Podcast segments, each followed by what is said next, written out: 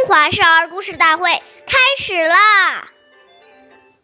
尊长前，声要低，低不闻，却非宜。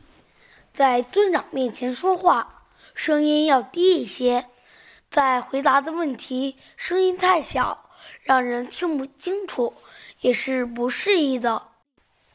岁月易流逝，故事永流传。大家好，我是中华少儿故事大会讲述人郭文波，我来自小鸡金喇叭少儿口才钢琴艺校。今天我给大家讲的故事是《城门立雪》第二十三集。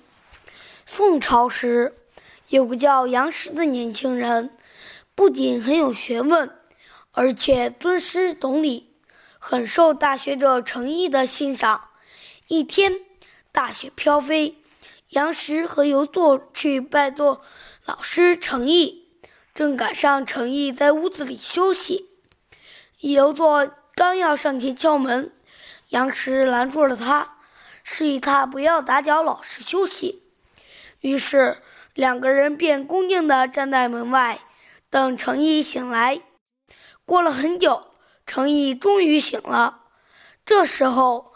门外的雪已经堆了一尺多厚，然而杨时和游艺依然没有一丝不厌烦的神情，依旧站在风雪里。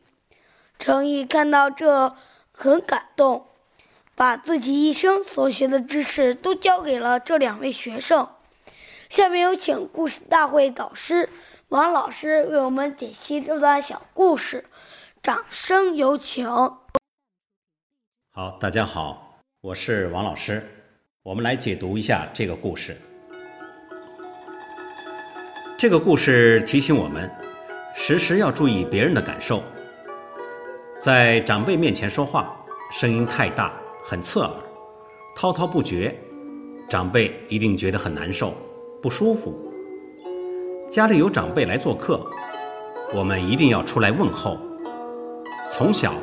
我们就要养成在长辈面前言谈举止要落落大方，要有一种柔和的气质。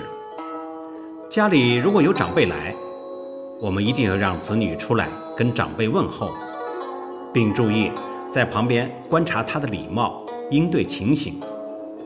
如果发觉孩子有哪些过失及表现不妥的地方，当下就要指导他应该如何做好才是对的。好，感谢您的收听，我们下期节目再会。我是王老师。想参与讲故事的同学，请关注我们的微信号“微库全拼八六六九幺二五九”。